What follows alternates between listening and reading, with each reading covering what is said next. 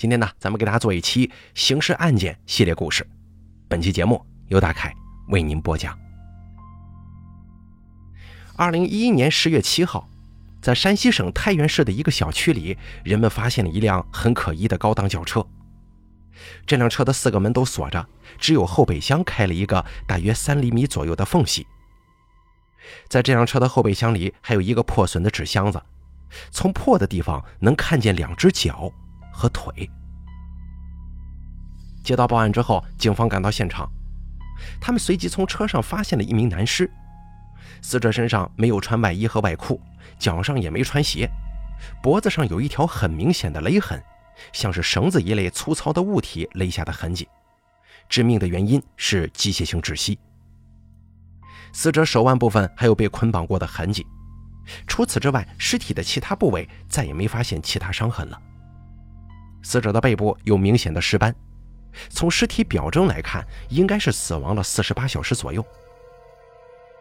出事的这个小区是上世纪八十年代的老式住宅小区，面积并不是很大，居民以回迁户为主，平常出入这个小区的人员并不复杂。周围的老百姓说，平常这个小区里从来没见过这辆黑色的本田汽车，也没有人注意到这辆车是什么时候停在这个小区偏僻角落里的。警方通过后备箱紧急逃生口打开了车门，车内并没发现异常，也没有发现能够证明死者身份相关的物品。在车辆的方向盘上，侦查员找到了三枚不同的指纹，经过比对，其中一枚正是死者的，另两枚指纹有一个明显是男性的，有一个明显是女性的。此外，还发现汽车轮胎跟地面接触的地方非常潮湿，但是轮胎的其他部位却是干燥的。当地十月六号下了一场雨，而轮胎只有底部这里有点泥，而其他地方没有，说明车子是在下雨之前就停到小区里了。除此之外，在车上没有发现其他的有用物证了。凶手为什么会选择把尸体抛在这个小区里呢？死者又是谁呢？死者身高一百七十六厘米，被装电视机的箱子包着，他体重一百五十多斤，人高马大。想抬这样一个箱子，除非是一个非常强壮的人，要么就是两个人一块抬箱子。而死者只有脖子上跟手腕上有勒痕，其他地方都没有伤。那么有可能是两种情况：一种是死者遭遇到了抢劫，在劫匪的胁迫之下，死者失去了人身自由；第二种是死者在毫无知觉的情况之下遭遇到了不测。此外，警方还发现了一个疑点，那就是这辆车的车牌。晋 AJN 六六六，但是仔细一看才发现，这个车牌上的数字曾经被人改动过。撕掉上面的一层反光纸，发现这辆车的车牌应该是晋 AJN 八幺六。为什么要遮挡号牌呢？要隐藏什么东西吗？警方的当务之急就是赶紧确定死者身份。根据抛尸车牌所登记的信息，警方很快就确定了车的主人，三十八岁的冯梅。当地一家小学老师。据冯梅说，这辆轿车虽然在她的名下，但平常都是她的丈夫在使用。通过冯梅辨认，车后备箱发现的那名死者正是她的丈夫王庆华。通过比对，方向盘上的那名女性指纹也是冯梅的。冯梅说，十月四号那天下午，是她开车跟丈夫一起回家的。丈夫到家之后看了一下狗，给冯梅留下两万块钱就走了。面对丈夫的死亡，妻子冯梅经过短暂的悲伤之后，很快就镇定了下来。冯梅说，丈夫离开家的时间是十月四号下午三点多，说是要去长治谈水闸生意，随后就失踪了，一直到十月七号王庆华的尸体被发现为止。同时，冯梅确认，王庆华离家的时候随身携带的一万元现金跟脖子上戴的一条两百多克的金项链不见了。那么会是王庆华身上这些财物给他带来了杀身之祸吗？警方分析，死者只穿了一条秋裤，没有穿外裤，外裤是在箱子里放着的。如果凶手是为了财物，那为什么不把价值更高的轿车一并抢走呢？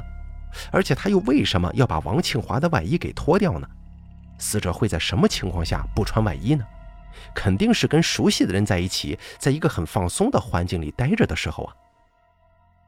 很快，初步尸检结果出来了，死者死亡时间是十月四号晚上二十三点到十月五号凌晨一点之间，也就是在王庆华离家八小时之后。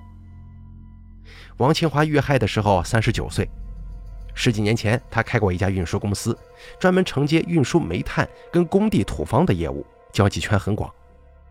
而正是王庆华的这种职业，让他的社会关系非常复杂，这也给警方的调查带来了很大的难度。生意后来越做越大，应酬也越来越多，回家的次数更是越来越少。所以妻子冯梅说，王庆华接触什么人，她知道的很少，也并不了解丈夫的社会关系。那么，到哪里去寻找跟王庆华关系比较密切的人呢？冯梅到营业厅去打印了一份丈夫出事那天的通话清单。王庆华手机的最后两个通话号码是一致的，是谁在受害人手机关机之前给他打了两个电话呢？经过调查，警方了解到，这个号码是王庆华的生意合作伙伴王阳的。王阳是五年前加入到王庆华的运输公司的，两个土生土长的本地人合伙做起了运输土方的生意。从通话记录上看，王阳这两个电话的通话时间分别是晚上二十点四十分和二十二点，这个时间跟尸检推测的王庆华的死亡时间非常接近了。王阳应该对王庆华出事那天晚上的情况了解一些。随后，警方立马找到了他。面对警方的问话，王阳浑身发抖，回答都是在经过一番思考之后才说出来的。你说配合公安机关调查案情，这不是很正常的事吗？王阳为什么会显得如此紧张和谨慎呢？就在这个时候，另一路侦查人员传来消息。通过对十月四号那天晚上全市道路监控录像的调取，在一个卡口的高速探头中发现了王庆华的踪迹。监控照片上的时间显示是十月四号当天晚上的二十点五十三分。王庆华驾驶车辆向太原的南部驶去，副驾驶上还坐着另一名男子。此时他的车牌被迷彩布包了起来。王庆华为什么要把车牌包起来呢？凶手抛尸的时候，又为什么要把那块彩布给拿掉呢？而更让警方感到意外的是，这个跟王庆华一起坐在车里的不是别人，就是他的生意伙伴王阳。在接下来的监控当中，警察发现，一个小时后，王庆华的这辆本田车又原路返回了，但是这个时候车里却只剩下了一个人。此时监控拍到的照片有些模糊不清，无法辨认出开车的是不是王庆华。监控里发现，王阳跟王庆华在一起的时间，距离王庆华遇害已经很近了。他们两个人会去哪儿呢？王阳那天晚上明明跟王庆华待在一起，他为什么会面对警方的调查显得十分紧张呢？面对监控录像，王阳终于开口了。他说：“十月四号那天晚上，他的确给王庆华打过电话，两个人一起约好去找人谈生意。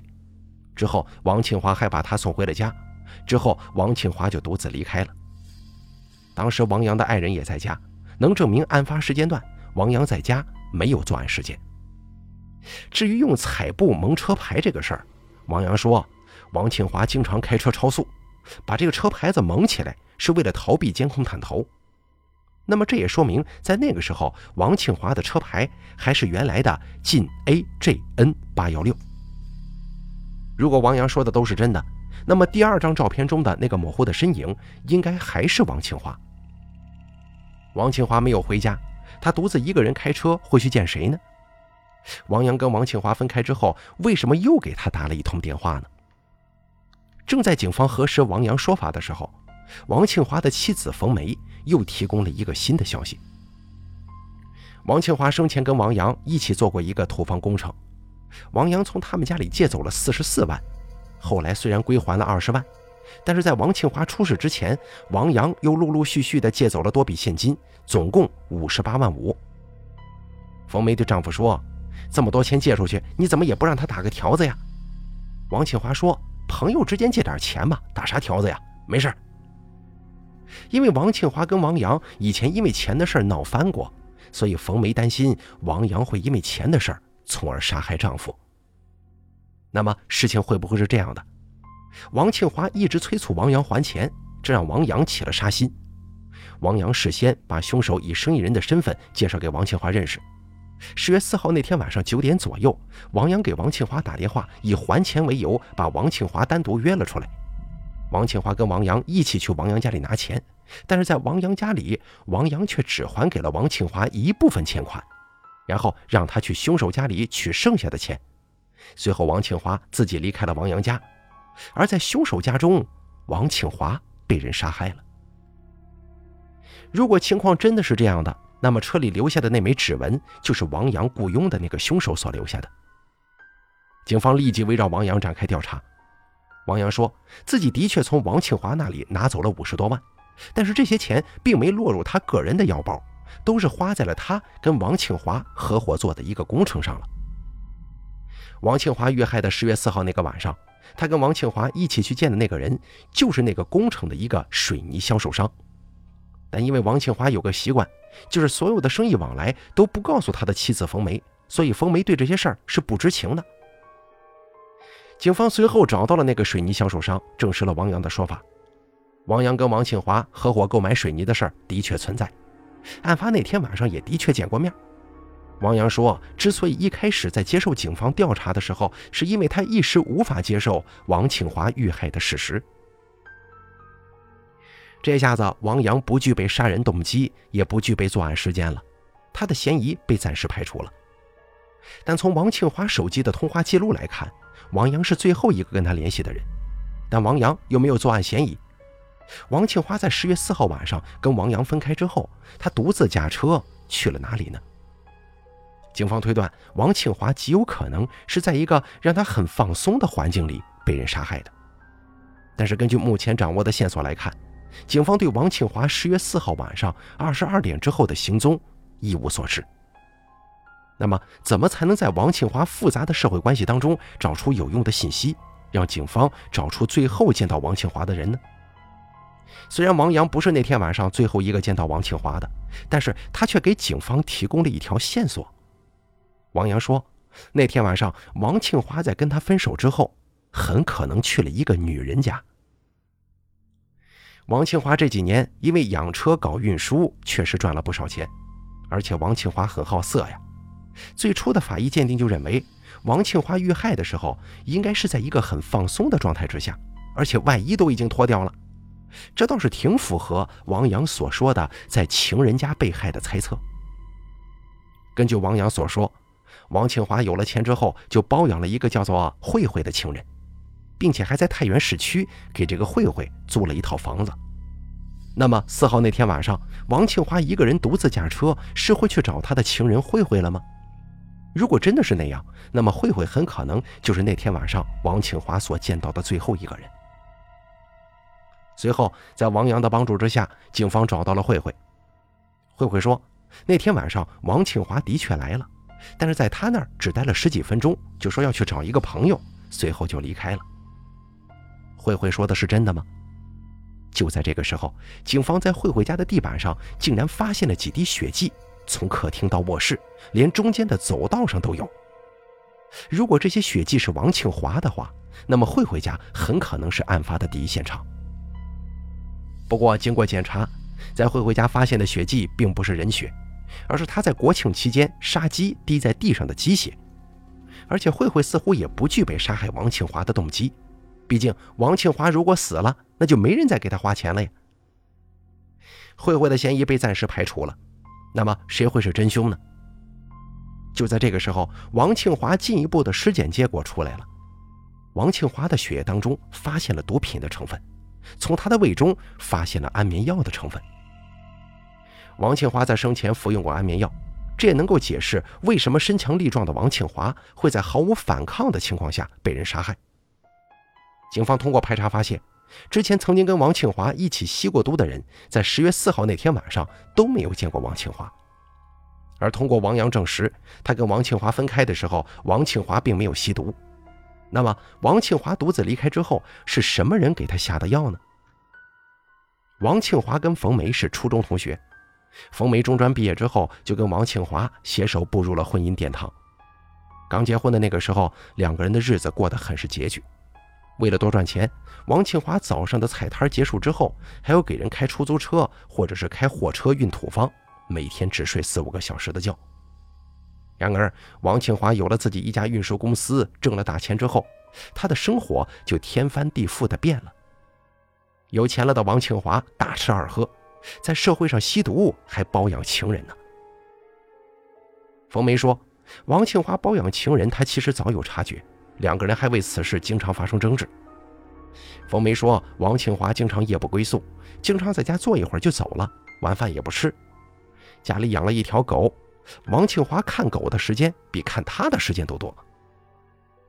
冯梅跟王庆华因为之前王庆华在外头乱搞女人发生过矛盾，冯梅会不会因此杀了丈夫王庆华呢？这个时候，负责查找王庆华死亡当天行动轨迹的侦查员得到了一个消息：在十月五号凌晨两点的时候，王庆华的本田轿车再次出现在柴村的一个加油站。加油站的服务员反映。那天晚上凌晨，有人要加油，车牌是三个六，这种连号比较少见呢，因此印象比较深。车上坐着一男一女。在凌晨两点钟的时候，王庆华应该已经遇害了，而且这个时候他的车牌已经被人改成了晋 AJN 六六六。那么坐在车里的一男一女会是谁呢？由于时间过去实在是太久了，加油站里的人已经回忆不起那两个人的体貌特征了。更为不巧的是，加油站里的监控录像当天正好出现了故障，没能拍下那一男一女的画面。冯梅会是凶手吗？他会是出现在加油站的那个女人吗？那个男人又是谁？会不会存在这样一种可能性？冯梅对王庆华越来越厌烦，就决定雇凶把他杀了。十月四号那天，王庆华吸完毒回了家，冯梅看王庆华神志不清醒，就决定动手。他趁王庆华不太清醒的时候，又给他喝下了安眠药，然后叫来了帮凶，下了手。最后，冯梅改造了车牌，准备把车开到偏远的地方，用汽油将车和尸体一同烧毁。但是由于没买到汽油，慌乱之中他就把车扔到了一个偏僻小区里，离开了吗？而随后面对警方询问的时候，谎称王庆华去了外地，以此迷惑警方。冯梅真的会是凶手吗？警方通过调查发现，冯梅当天晚上带着孩子回了娘家，是一直到第二天才回家的。她并没作案时间，线索再次中断了。距离王庆华被害已经过去九天时间了，但是案情却丝毫没有得到进展。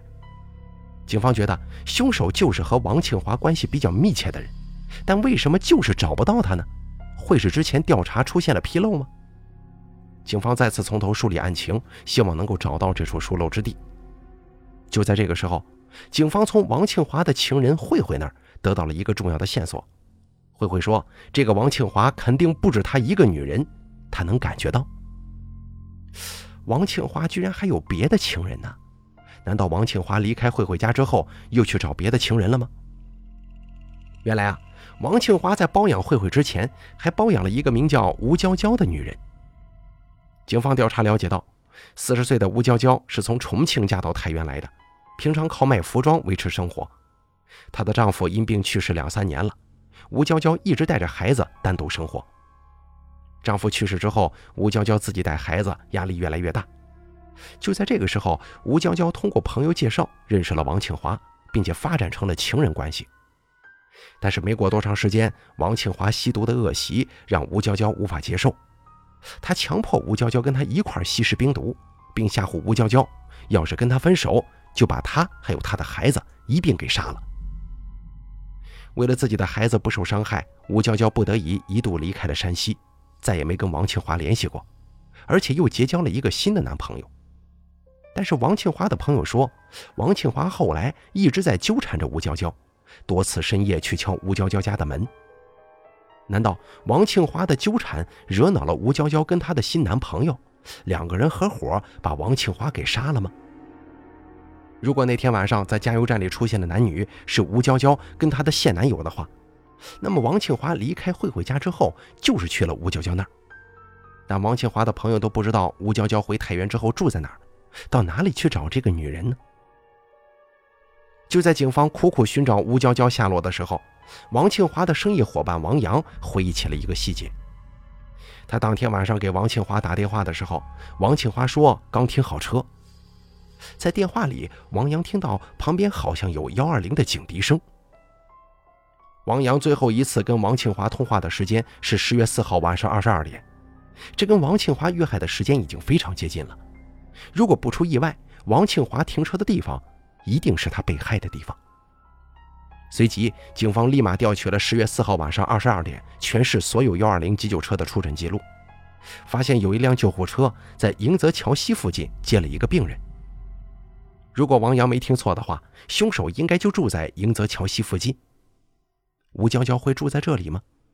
警方立即展开了地毯式排查。果不其然，吴娇娇就是住在这儿。那么，王庆华遇害那天晚上最后一个见到的人是他吗？面对警方的询问，吴娇娇却说：“十月四号晚上，王庆华的确来找过他，但是他没给他开门。等王庆华走了之后，他就开着自己的 QQ 轿车离开了家，以防止王庆华再来找他。”走访的时候，也有人反映，在十月四号晚上二十三点的时候，看到吴娇娇驾驶 QQ 轿车离开。而案发那天晚上出现在加油站以及藏匿王庆华尸体的，却是一辆本田轿车。更让警方感到困惑的是，吴娇娇的身材非常矮小，即便是她给王庆华吃了安眠药、下了毒手之后，她一个人也是没办法将一百五十多斤的王庆华搬到后备箱里的。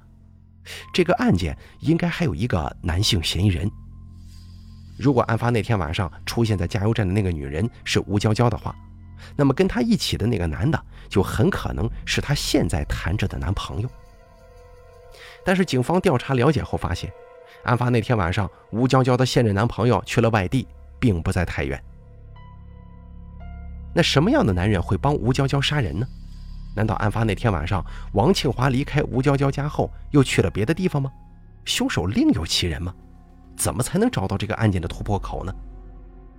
这个时候，另一路侦查员传来了消息，他们在吴娇娇家发现了一件怪事儿。这个吴娇娇家呀，用的是海信二十九寸电视，抛尸现场装尸体的盒子也是海信二十九寸的盒子。难道吴娇娇真的是凶手啊？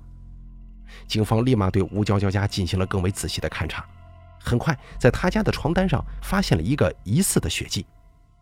通过 DNA 对比，这个血迹正是死者王庆华的。警方还在吴娇娇家发现了勒死王庆华的绳索。面对确凿的证据，吴娇娇对杀害王庆华的犯罪事实供认不讳。据吴娇娇说，十月四号那天，王庆华到了她家。在吸食完毒品之后，王庆华又开始纠缠吴娇娇了，让吴娇娇跟现在的男朋友分手，继续做他的情人，但是遭到了吴娇娇的拒绝。刚刚吸食完毒品的王庆华见自己的要求再一次遭到了拒绝，他的意识慢慢失去了控制，开始在语言上威胁吴娇娇。王庆华威胁吴娇娇说：“你如果不跟我好，我就杀了你儿子，杀你全家。”惊恐的吴娇娇觉得自己可以不活，但是儿子要活，那就不能让王庆华活。吴娇娇趁着王庆华不注意的时候，把安眠药放进了水杯里。吴娇娇看到王庆华喝完水之后逐渐失去了意识，就决定动手。她爬到王庆华身上，用被子蒙住王庆华的头，把绳子缠到王庆华的脖子上，使劲勒他的颈部。随后，吴娇娇拿走了王庆华所有的现金以及脖子上的金项链，把他的尸体装在了一个电视机的包装盒里。但是吴娇娇的身材比较小，王庆华的体格又大，她抱不动。这个时候，恰好有一个名叫高原的网友给他打电话，问他在忙什么呢？吴娇娇就顺手喊高原过来帮忙。随后，他就跟网友高原一起把装着王庆华的尸体的纸盒抬到了吴娇娇的 QQ 汽车上。由于吴娇娇的车车况不好，在路上出了问题，他让高原回去开王庆华的本田车。这个时候，吴娇娇从口袋掏出两张六六的即时贴，分别贴在了本田车的前后两个牌子上，然后又把箱子搬到了黑色的本田车上。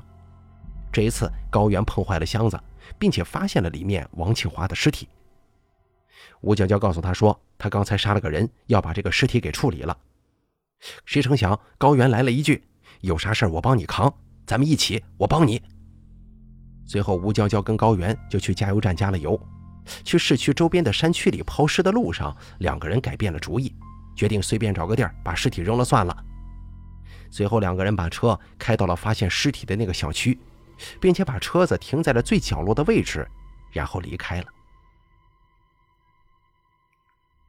死者的妻子冯梅说：“没钱的时候生活很安稳，也很温馨，但是有钱了却把我老公给害了。钱虽然咱们离不了，但是有点钱够活就行了呀。”吴娇娇跟高原已经为他们的罪行付出了惨痛的代价，但是死者王庆华十年前创办自己运输公司的时候，他可能没想到有钱以后他会沉迷于毒品，沉迷于包养情人，乃至于最后丢了性命啊。所以他的经历再一次警示我们：钱财只是身外之物，就算你赚得盆满钵满，如果没有一颗充实的心灵，最后很可能还是会失去一切的。好了，咱们本期刑事案件就给大家讲到这儿了，感谢您的收听，咱们下期节目不见不散。